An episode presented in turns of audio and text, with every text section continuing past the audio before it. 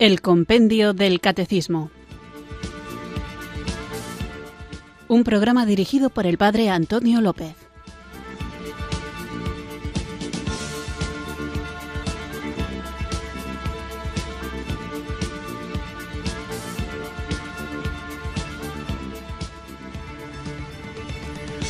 Muy buenas tardes, queridos oyentes de Radio María. Recibido un cariñoso saludo desde Irurzun, en Navarra, quienes sintonizáis una tarde más este programa de formación que es el Compendio del Catecismo, uno de los muchos programas que Radio María tiene para que vayamos profundizando en la doctrina de nuestra Santa Madre, la Iglesia Católica, pero este programa tiene la peculiaridad de que en vez de centrarse en alguno de los aspectos de la doctrina, pues eh, abarca todo. Lo que pasa es que lo abarca poquito a poco. Igual que el Catecismo Mayor, que podéis escuchar todos los días, también de lunes a viernes, a partir de las 8 de la mañana en esta emisora que cambia vidas en Radio María y se van viendo todos los puntos del catecismo que abarcan, como digo, toda la doctrina de la Iglesia Católica, desde el credo, los sacramentos, los mandamientos, la oración, pues también aquí en el compendio del catecismo de una manera que pretendo,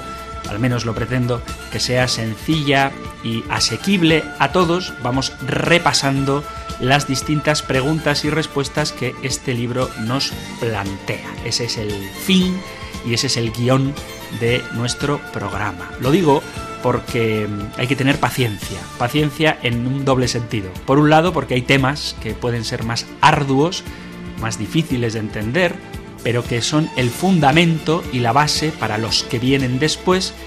Y paciencia también porque hay temas que a lo mejor uno quisiera obtener una respuesta inmediata, pero las preguntas del compendio siguen una pedagogía y a veces hay que esperar un poco para tener la respuesta a una pregunta en concreto. Así que os animo a que tengáis paciencia y que vayamos creciendo poquito a poco en este conocimiento de la doctrina de nuestra Madre, la Iglesia Católica. Es importante que nos formemos bien, es importante que sepamos qué es lo que creemos y que sepamos también por qué lo creemos y cómo todo aquello que forma el contenido de nuestra fe está basado en las fuentes de la revelación, que no es una, no es solo la Sagrada Escritura, aunque ciertamente nos gusta, me gusta fundamentar todo en la Sagrada Escritura, pero que quede claro que la base, el fundamento de la revelación no es solo la Escritura, sino que la Escritura es fruto de la acción del Espíritu Santo en su iglesia y que es esta, la iglesia, la tradición de la iglesia, la fuente de la revelación de la que también, junto con la Sagrada Escritura, nosotros bebemos. Vuelvo a insistir en que digo esto porque hay personas que a veces preguntan ¿dónde dice la Biblia tal cosa?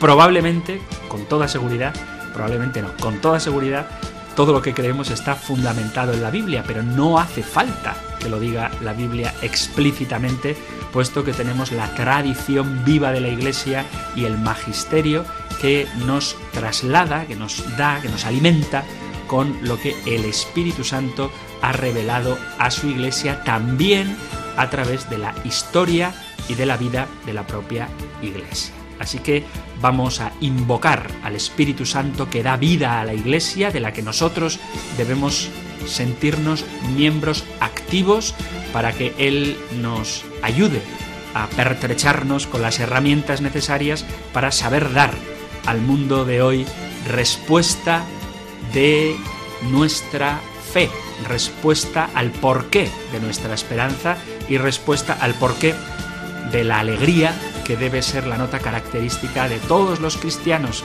quienes, aunque a veces padecemos dificultades, como el resto de los mortales, sabemos que no estamos solos porque el Señor está con nosotros, el Espíritu Santo nos guía y nos acompaña y todo, todo absolutamente se vuelve en gloria de Dios. Así que invoquemos juntos el don del Espíritu Santo para que Él nos acompañe al menos durante esta hora. Ven Espíritu, Ven Espíritu, ven Espíritu.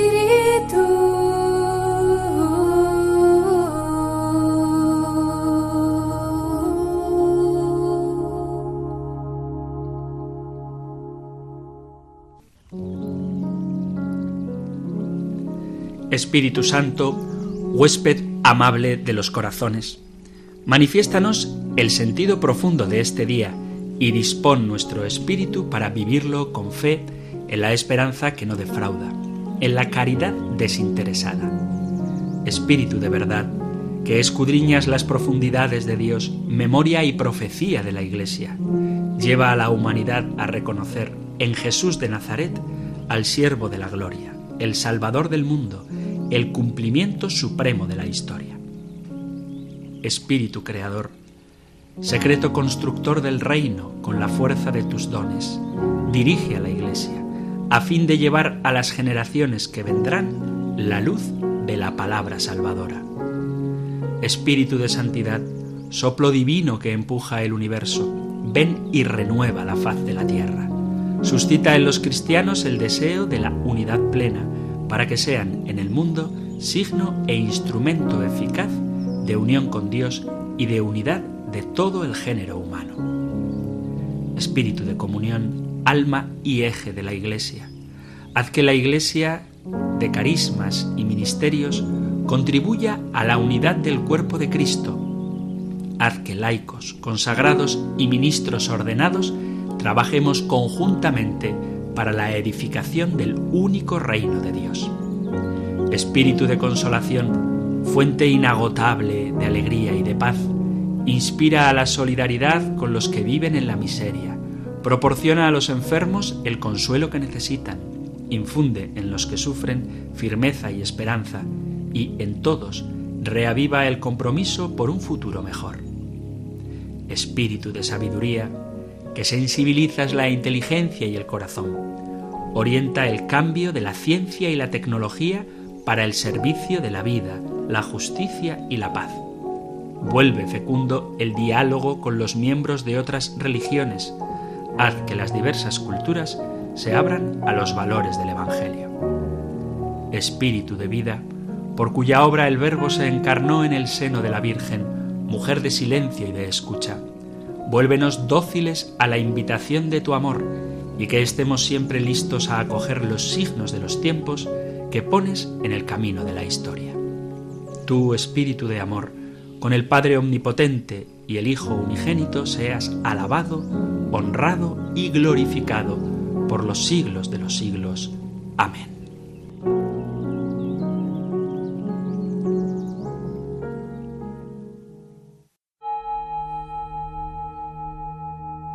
Ven Espíritu, ven Espíritu.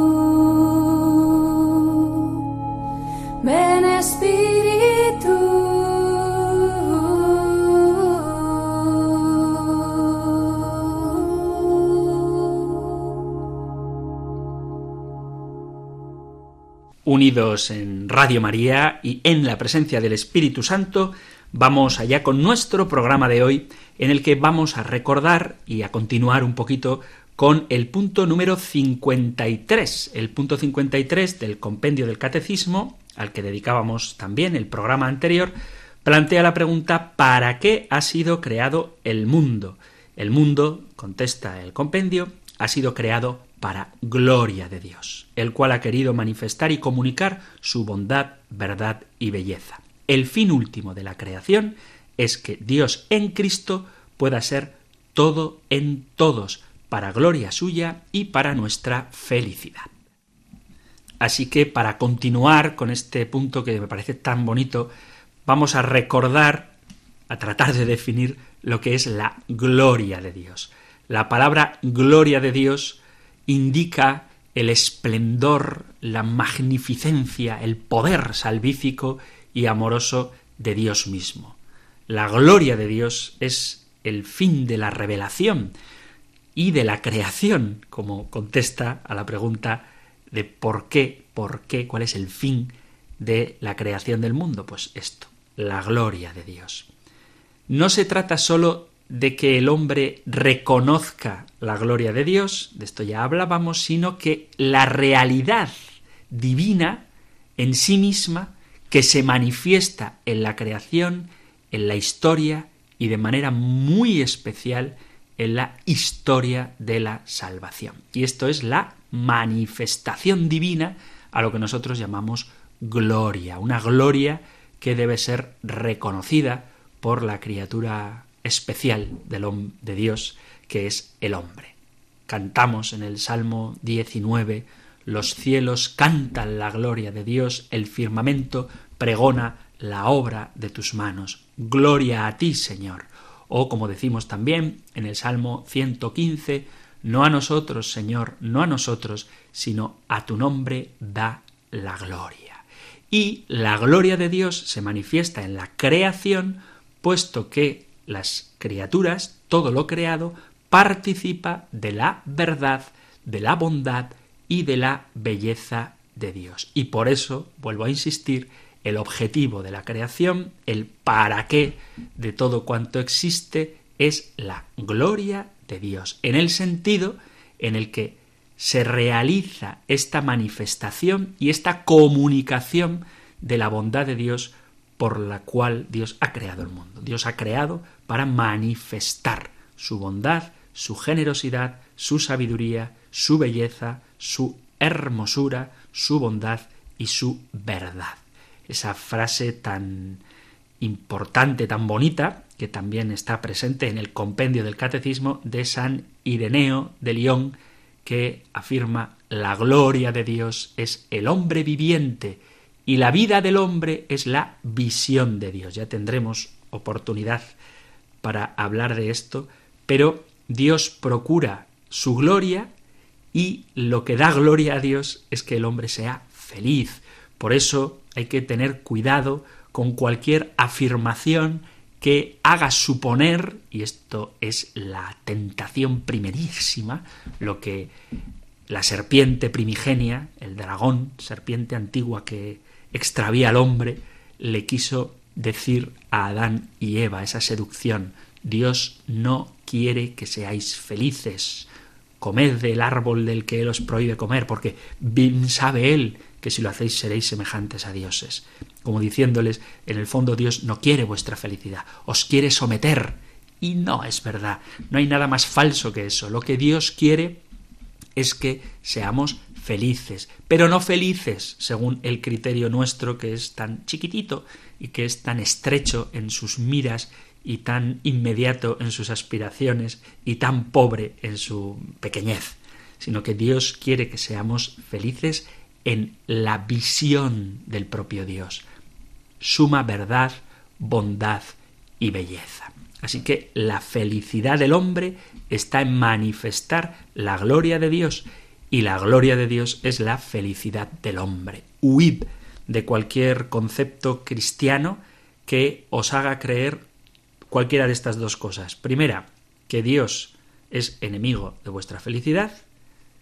O segunda, que os haga creer que la felicidad se puede encontrar fuera de Dios. Cualquiera de estas dos verdades que están asociadas son fundamentales. Y si alguna doctrina religiosa o no religiosa os dice se puede ser feliz fuera de Dios, creed que os están engañando. Y cualquier doctrina religiosa o atea que os quiera decir que Dios no quiere que seáis felices, está engañando. Luego, otro tema que tendremos que ver en su momento es en qué consiste la felicidad.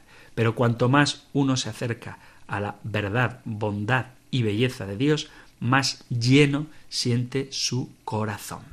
Quienes han tenido experiencia de Dios son capaces de anhelar, ansiar esta frase de Moisés en el capítulo 33 del Éxodo que dice, muéstrame tu gloria. Leo Éxodo 33 desde el versículo 12, que es que es muy bonito, dice Éxodo 33, versículos del 12 en adelante.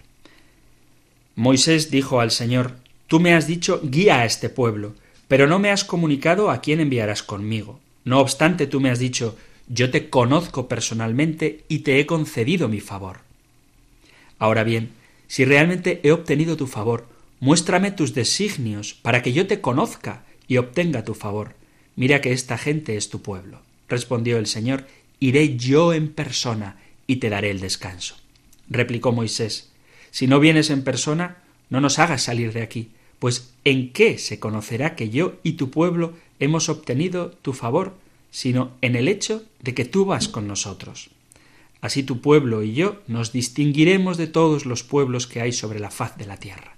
El Señor respondió a Moisés, También esto que me pides te lo concedo, porque has obtenido mi favor y te conozco personalmente. Entonces Moisés exclamó, Muéstrame tu gloria.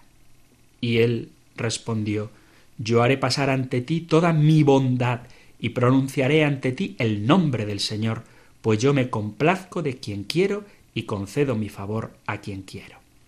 Y añadió, Pero mi rostro no lo puedes ver, porque no puede verlo nadie y quedar con vida. Luego dijo el Señor, Aquí hay un sitio junto a mí, ponte sobre la roca. Cuando pase mi gloria, te meteré en una hendidura de la roca y te cubriré con mi mano hasta que haya pasado. Después, cuando retire la mano, podrás ver mi espalda, pero mi rostro no lo verás. Llega un momento en el que el Señor nos mostrará su rostro y se manifestará plenamente y lo podremos ver y es en la encarnación de su Hijo, Jesucristo nuestro Señor. Pero el deseo, en el anhelo ya de Moisés es ver la gloria de Dios. Esta gloria que se manifiesta de muchas maneras, por ejemplo en el tabernáculo o en el templo. En el Éxodo capítulo 40-34 leemos, entonces la nube cubrió la tienda del encuentro y la gloria del Señor llenó la morada. En el libro de los Reyes, también en el primer libro de Reyes, en el capítulo 8, en el versículo 10, leemos cuando salieron los sacerdotes del santuario, pues ya la nube había llenado el templo del Señor, no pudieron permanecer ante la nube para completar el servicio, ya que la gloria del Señor llenaba el templo del Señor. El Señor manifiesta su gloria. Pero donde Él quiere manifestar su gloria es reuniendo a todos los pueblos. En el profeta Isaías leemos en el capítulo 66 Leo versículo a partir del 15. Dice, porque el Señor llegará como fuego y sus carros como torbellino para restituir con ardor su ira y su indignación con llamas. Pero su fuego y su espada, el Señor se hace juez de todo ser viviente, y muchas serán las víctimas del Señor, los que se consagran y purifican para ir a los jardines detrás del ídolo que está en el centro, que come carne de cerdo, reptiles y ratas, todos juntos perecerán, oráculo del Señor. Yo, con cientos, vendré para reunir las naciones de toda lengua, vendrán para ver mi gloria.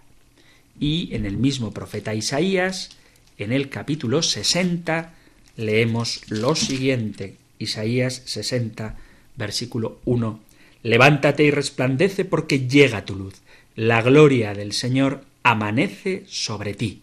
Las tinieblas cubren la tierra, la oscuridad los pueblos, pero sobre ti amanecerá el Señor, su gloria se verá sobre ti.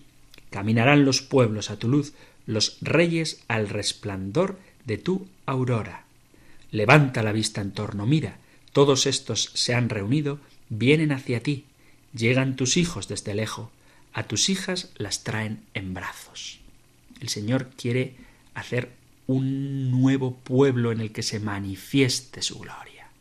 Y la historia humana camina avanzando hacia la gloria definitiva de Dios que no está en este mundo, sino en el más allá, llegando a una comunión con el Padre por Cristo en el Espíritu Santo, convirtiéndonos a todos en la gran familia de Dios, esta gloria de Dios que se construye en el corazón humano, en la comunidad, en la iglesia, según el modelo de Dios Padre, Hijo y Espíritu Santo, Dios Trinitario. Leemos, por ejemplo, en la carta a los Efesios, el capítulo 2, el versículo leo desde el 17. Vino a anunciar la paz. Paz a vosotros los de lejos, paz también a los de cerca. Así unos y otros podremos acercarnos al Padre por medio de él en un mismo espíritu. Así pues ya no sois extranjeros ni forasteros, sino conciudadanos de los santos y miembros de la familia de Dios. en esta familiaridad con Dios es donde más se manifiesta su gloria, su amor, su belleza, su sabiduría, su bondad y todo aquello que Dios es y que por puro amor, por pura gratuidad, quiere comunicar y compartir con el hombre.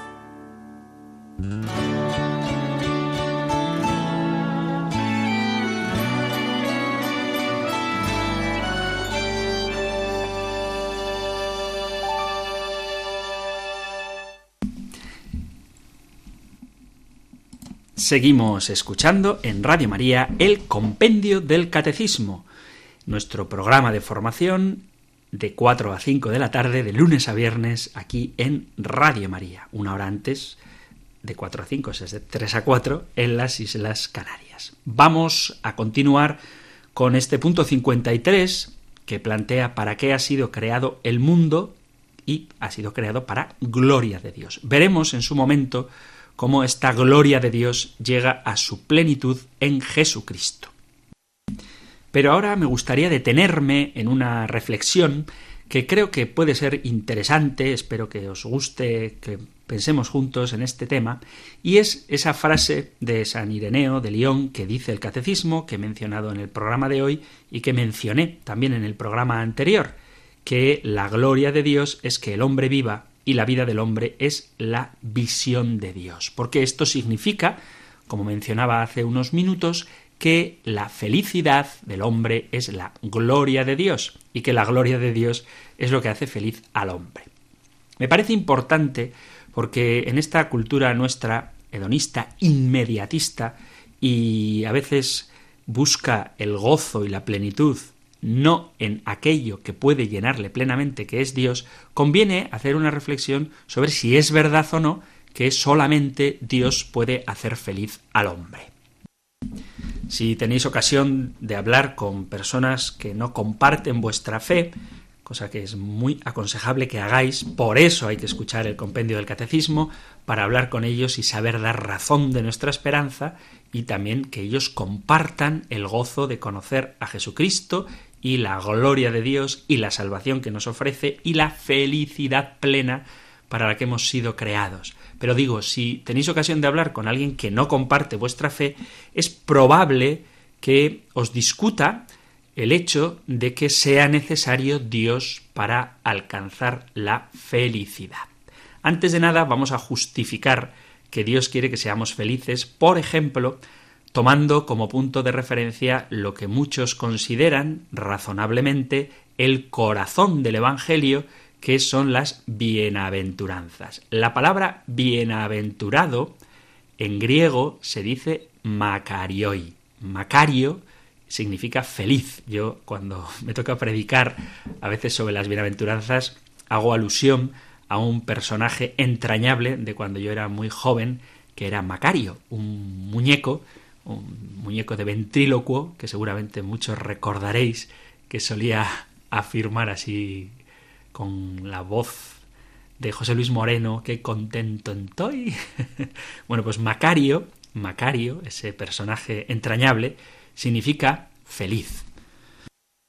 Así que es muy habitual que cuando leéis las bienaventuranzas, escuchemos bienaventurados los pobres, los mansos, etcétera, bienaventurados, pero a lo mejor es una expresión que no utilizamos en el lenguaje ordinario, pero bienaventurado se puede traducir, en alguna Biblia lo encontraréis así, como dichosos o también lo podéis encontrar en algunas Biblias, feliz, feliz, felices vosotros, porque lo que el Señor quiere es que seamos felices. Pero hay que matizar. ¿Qué es la felicidad? La felicidad en palabras del gran Santo Tomás de Aquino, la felicidad, la bienaventuranza, la dicha, es la posesión del bien perfecto que sacia todos los apetitos. Esta es la definición que da Santo Tomás de Aquino. La felicidad objetiva es la posesión del bien perfecto que sacia todos los apetitos perfecto y todos los apetitos. Esta es la definición muy acertada que podemos también nosotros asumir. Queremos ser felices, es decir, queremos poseer el bien perfecto que sacia, que satisface, que llena plenamente todos nuestros apetitos. Ahora bien, para que algo sea perfecto y sacie todos los apetitos, necesitamos que tenga algunas condiciones. Por ejemplo, que sea el fin, el bien último. ¿Por qué? Porque si hay otro bien superior, vamos a aspirar a ese bien superior, con lo cual el inferior no nos sacia plenamente. Así que tiene que ser último, no tiene que haber un bien superior. Segundo, que sea perfecto. ¿En qué sentido perfecto? Que excluya todo mal. Si tú tienes un bien que te hace feliz, pero que acarrea algún tipo de mal, pues eso no es perfecto. Tercero, que sea plenamente saciante, es decir, que te deje satisfecho, que te deje lleno, que no te guste de tener algo más, porque entonces estarás anhelando el que te sacie del todo. Y, por último, que sea imperdible, que no se pueda perder. Porque si tú tienes un bien que te hace feliz, el miedo a la posibilidad de perderlo va a nublar, va a opacar, va a disminuir tu felicidad y por lo tanto tu felicidad no será plena. Vamos allá. ¿Cómo son los bienes que buscamos en ellos la felicidad pero no nos lo pueden dar? Pues los bienes en los que buscamos la felicidad pero no nos la pueden dar muchas veces son bienes creados por Dios, que son buenos, insisto, pero son bienes parciales, no totales. Y este es el gran problema que muchas veces tenemos los hombres, los seres humanos, a la hora de buscar la felicidad, que en vez de buscar lo que nos da la felicidad, la felicidad plena, nos conformamos con felicidades parciales, que no abarquen la totalidad de las distintas dimensiones que tenemos en el ser humano. Los bienes externos, los bienes creados, no nos pueden dar esa felicidad plena y total a la que aspiramos. Si queréis algún día un debate de, de sobremesa, que no sabéis de qué hablar, podéis plantear la pregunta. ¿Qué prefieres? ¿Salud, dinero o amor? Estas tres son las grandes aspiraciones que a veces parece que tenemos. Salud, dinero o amor.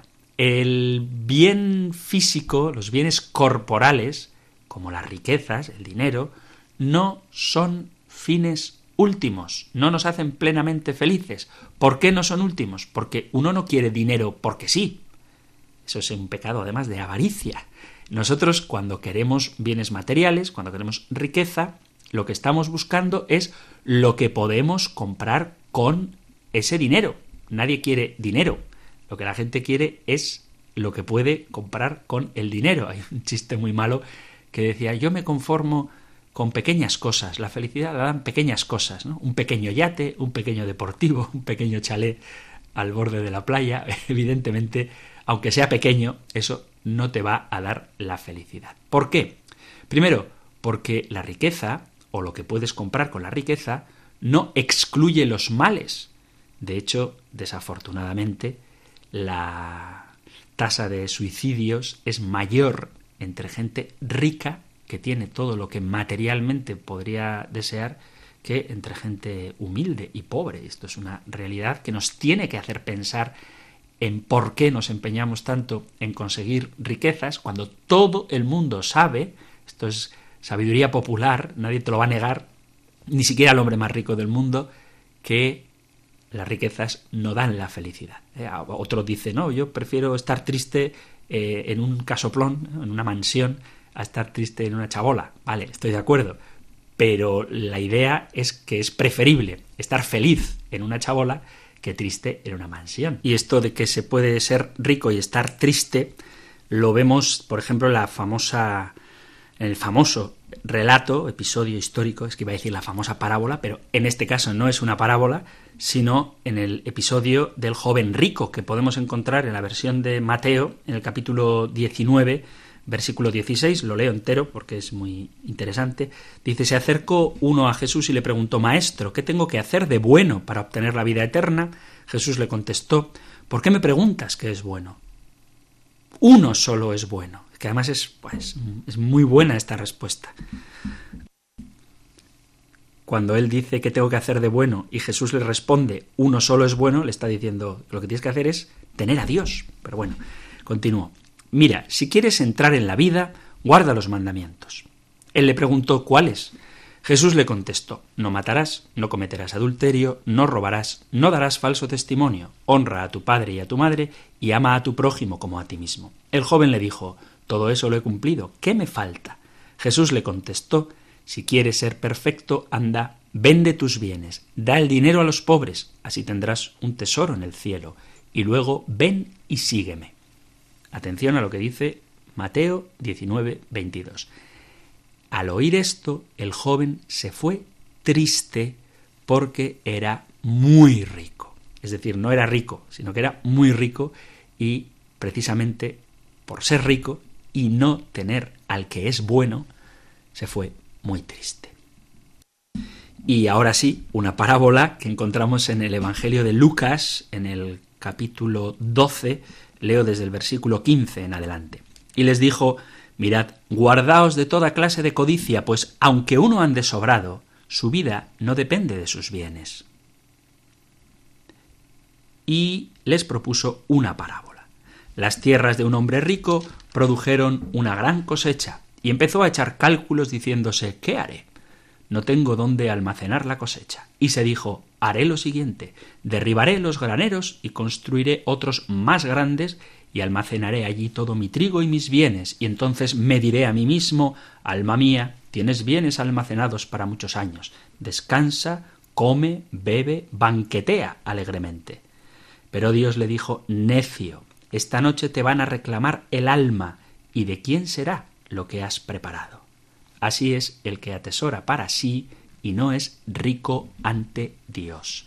Así que vemos que las riquezas terrenas no son plenamente saciantes y de hecho pueden ser ocasión para que nos dejemos arrastrar por la avaricia, el egoísmo o una inquietud espiritual que nos aleja de nuestro fin último, que es la gloria de Dios. Y además se pueden perder, puede haber una ruina, una catástrofe y desde luego nadie, aunque no haya ruinas ni catástrofes, se va a librar espero no asustar a nadie, pero nadie se va a librar de la muerte. Y con la muerte todos los bienes, todas las riquezas materiales que tenemos las podemos, bueno, las podemos perder, no, las vamos a perder.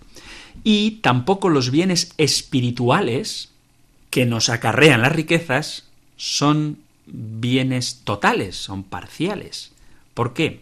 porque el honor, la fama y la gloria humana, el poder, que va siempre de la mano con la riqueza material, no son últimos, ya que buscan el reconocimiento del mundo o el dominio del mundo, pero ni excluyen los males, porque ninguna persona poderosa está libre de penalidades, incluso me atrevería a decir que tener poder es una ruina a la paz, me gustaría saber qué tal duermen los gobernantes del mundo y porque además no se hacían plenamente, estimulan la envidia, la ambición y bien fácilmente, con un giro de corriente, con una moda diferente, con un pequeño error que salga a la luz o una calumnia que se corra por ahí, pues uno puede perder su fama. Y en cualquier caso, vuelvo a insistir en esta realidad que para un creyente tiene que ser esperanzadora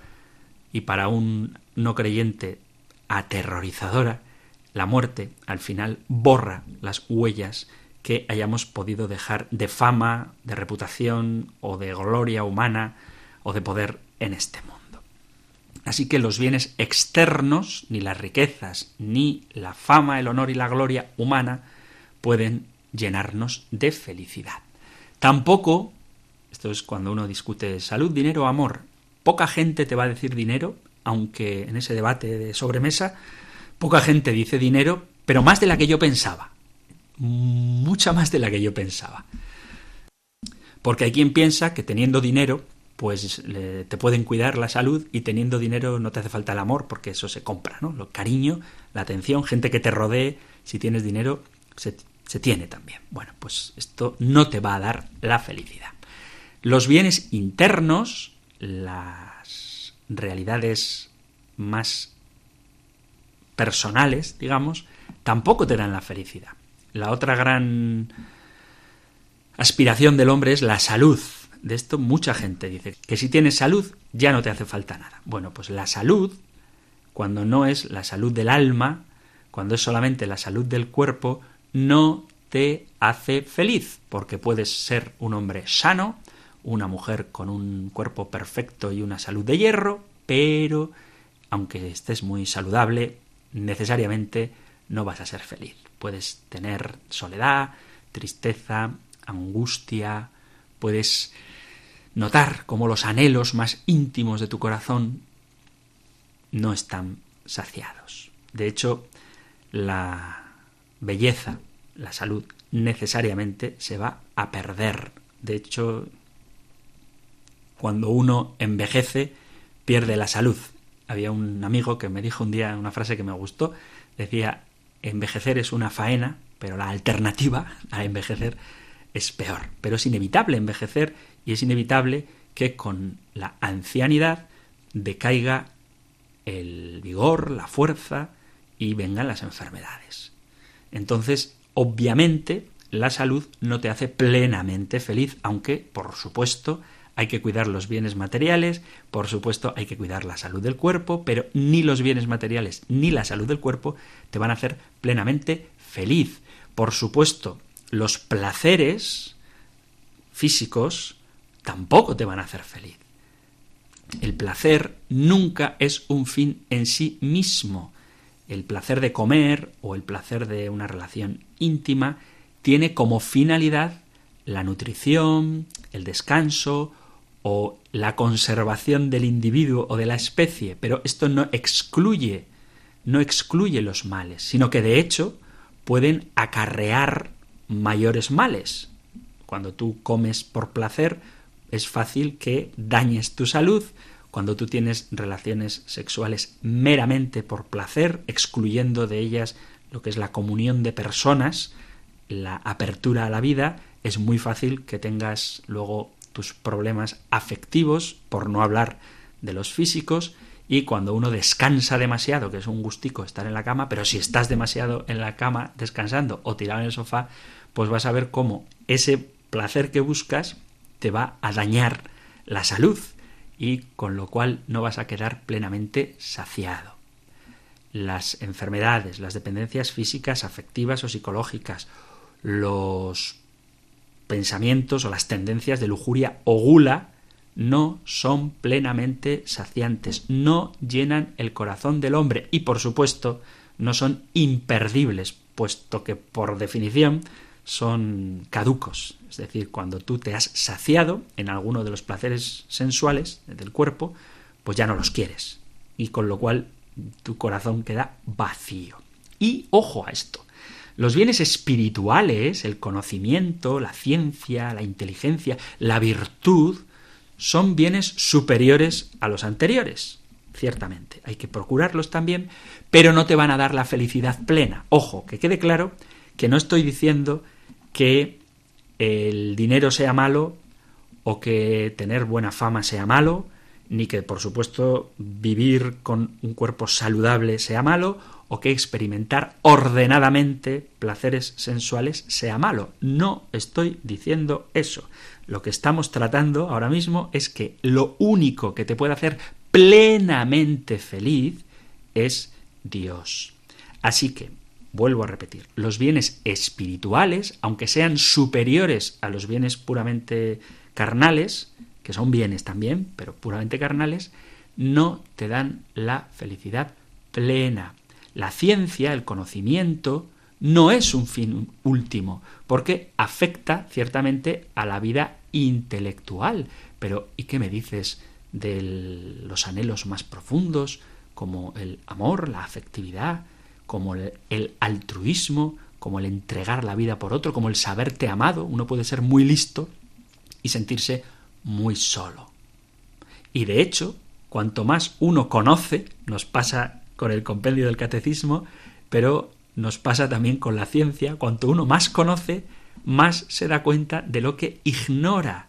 Esa frase de Sócrates tan famosa, solo sé que no sé nada, es muy cierta, porque cuanto más sabes, más te das cuenta de lo mucho que ignoras. Y ni siquiera el cultivar la virtud es un fin que nos haga plenamente felices, puesto que tenemos una inclinación al mal continuamente que nos hace tender hacia las cosas bajas y la búsqueda de la virtud, tan pretendida, sobre todo por los sabios griegos, no te llena plenamente el corazón. Lo único que te puede hacer, y eso es bueno, es acercarte al bien supremo, que es Dios. Y sólo Dios, con su gracia, puede evitar las dificultades. Además, la virtud, lo mismo que el conocimiento, se puede perder.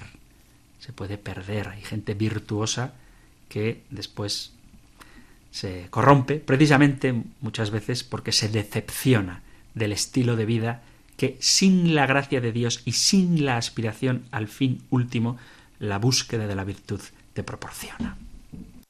Así que con todo esto que he dicho, ¿está el hombre abocado a no ser feliz? Pues la respuesta es si sólo busca la felicidad en las cosas de este mundo, no, no puede ser feliz. Y sí, está abocado a no ser plenamente feliz. Pero en Dios encontramos la plena felicidad. Y alguno me puede reprochar, entonces no puedo ser feliz hasta que vaya al cielo. Pues plenamente feliz, absolutamente feliz, totalmente feliz, solamente en el cielo. Pero ya en la tierra se manifiesta la gloria de Dios, que podemos saborear y gustar también en este mundo. No se trata de vivir aquí resignados a la tristeza, sino que ya aquí, en este mundo, a través de la gloria de Dios manifestada en las criaturas, podemos intuir ese amor, esa sabiduría, esa bondad, esa belleza de Dios que nos llama a la comunión con Él. Y es hermoso ver en las cosas creadas un anticipo de lo que algún día se manifestará plenamente cuando veamos a Dios cara a cara. Voy a terminar leyendo un poema de quien alguna vez he mencionado, José María Pemán, un admirado autor, que tiene un poema que se llama Salvación y dice así.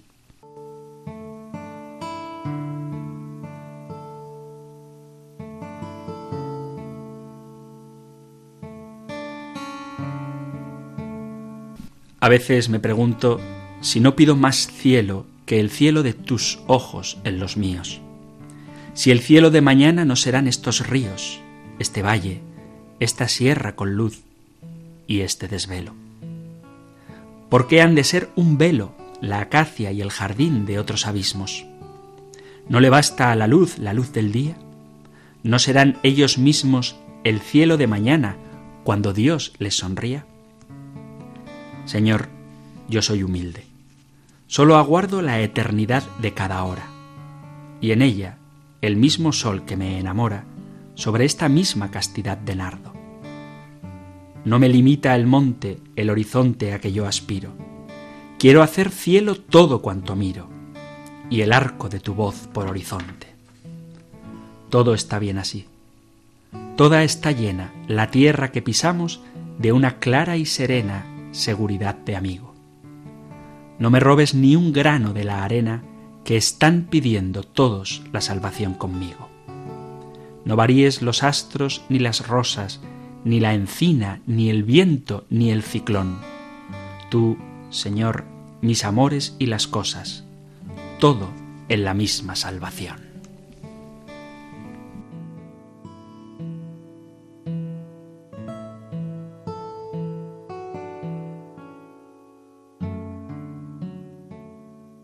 He querido compartir con vosotros este poema de José María Pemán que se llama precisamente Salvación, porque dice, no serán las cosas que existen, no serán ellos mismos el cielo de mañana cuando Dios les sonría. Viene a decir que el cielo es lo que tenemos ahora, pero con la sonrisa de Dios. Y luego dice esa frase tan bonita, quiero hacer cielo todo cuanto miro. Por eso no veamos como una especie de ruptura entre la creación de Dios que manifiesta su gloria y la gloria de Dios que un día se nos manifestará cuando estemos nosotros en su presencia. La felicidad se puede saborear ya ahora cuando descubrimos en todo cuanto existe la huella de un creador que nos ama y que con plena libertad en una espléndida sabiduría y amor, con una belleza que no podemos imaginar y una verdad que saciará plenamente todos nuestros anhelos, contemplemos ese rostro amado que Jesucristo, su Hijo, Dios hecho hombre en medio de nosotros, ha querido revelarnos. Dice al final de la, de la poesía, no varíes los astros ni las rosas, es decir, ni lo grande ni lo pequeño, ni la encina ni el viento ni el ciclón. Tú, Señor, mis amores y las cosas, todo lo que amamos, todo lo que existe, todo en la misma salvación, porque todo expresa esta maravilla de la gloria de Dios.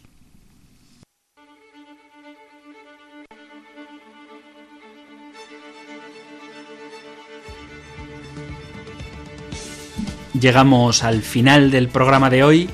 No da tiempo a recibir llamadas, pero voy a contestar a un correo electrónico de un oyente que hacía un planteamiento, parece ser que me lo ha dicho varias veces, pues bueno, vamos a tratar de responderle ahora.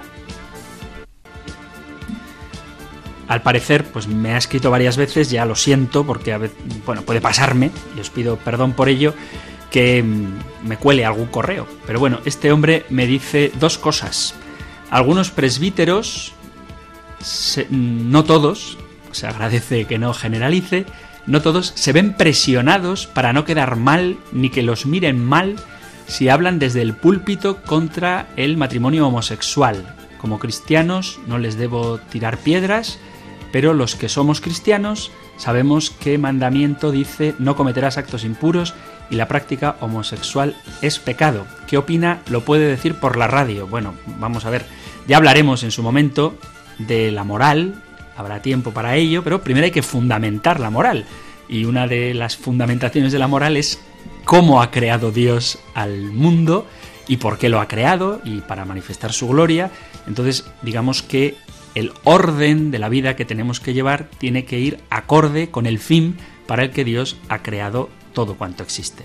Digo esto para que quede claro que todas las verdades de fe están conectadas y que el fin último del hombre, que es la gloria de Dios, consiste también en la felicidad del hombre y que por lo tanto el hombre solo va a ser feliz si cumple el plan de Dios para su vida. Pero ya hemos visto cómo hay cosas que no dan la felicidad. Bueno, dicho esto, dicho esto, por supuesto que no hay que tirar piedras a los sacerdotes, pero yo como sacerdote Tampoco sé si alguna vez he predicado en el púlpito en contra del matrimonio homosexual. ¿Por qué? Pues porque cuando yo predico me fijo en el público que tengo delante. Yo puedo hablar de la moral de la sexualidad y de hecho cuando corresponde pues lo hago sin pudor. O sea, decir, que sin miedo a quedar bien o mal, porque no es mi tarea quedar bien, sino predicar la doctrina de Jesucristo. Pero digo que en el púlpito pues a no ser que esté dando una predicación a un grupo de gente que yo sepa positivamente que están a favor del matrimonio homosexual, pues raramente voy a hablar del tema ante gente que ya está, doy por supuesto, de acuerdo conmigo. Quiero decir, el mandato de no cometer actos impuros no se refiere solo a la práctica homosexual, sino que cualquier práctica sexual fuera del matrimonio se desvía del plan de Dios sobre el amor y la sexualidad. Entonces, entiendo que en una predicación dominical donde tienes los feligreses que van habitualmente a misa, pues uno no haga especial hincapié en el tema del matrimonio homosexual, aunque insisto que cuando se habla de la moral de la sexualidad se puede tocar este tema, pero que quede claro que cuando la Iglesia dice no cometerás actos impuros, no se está refiriendo únicamente a no cometer actos impuros con personas de tu mismo sexo, sino que se está refiriendo a no tener relaciones sexuales, actos impuros, fuera del matrimonio.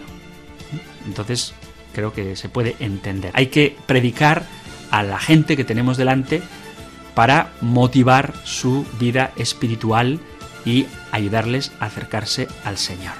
Y entiendo que habrá momentos en los que sí que haya que utilizar la dimensión profética de denuncia y otros momentos en los que no haya que hacerlo. ¿eh? Ni siempre hay que denunciar, ni desde luego nunca hay que callar las verdades de nuestra fe. pero hay que hacerlo en un contexto en el que sea bien entendido. No es cobardía, creo yo, en mi caso no lo soy. Cuando toquemos estos temas de moral veréis cómo predicaré o diré lo que la Iglesia enseña y, en cualquier caso, lo que la Iglesia predica es que todos, personas con tendencia homosexual o personas con tendencia heterosexual, deben vivir su sexualidad castamente, dicho de otra manera, ordenadamente, según el plan de Dios. Pero cuando corresponda. No sé si las lecturas de las misas dominicales favorecen habitualmente el predicar sobre la homosexualidad. Hay momentos en los que sí, pero son la minoría. Y confío en que cuando la palabra de Dios toque esos temas, los sacerdotes seamos valientes para anunciar la buena noticia de la libertad que nos ha venido a traer Jesucristo. Así que esto es lo que puedo decirle a este oyente y pedirle disculpas porque dice que me ha mandado varios mensajes, no lo había notado. Así que bueno, os recuerdo que si como él queréis mandar un mensaje, podéis hacerlo al correo electrónico compendio arroba o dejando un mensaje, un audio si queréis, o un mensaje escrito al WhatsApp 668 594 383.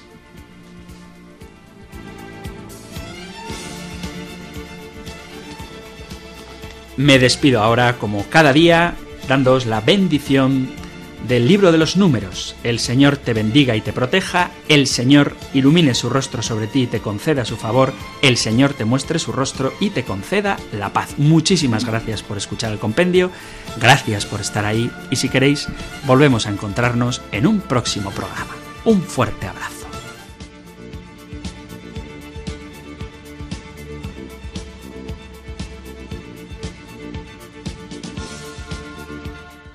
El Compendio del Catecismo. Un programa dirigido por el Padre Antonio López.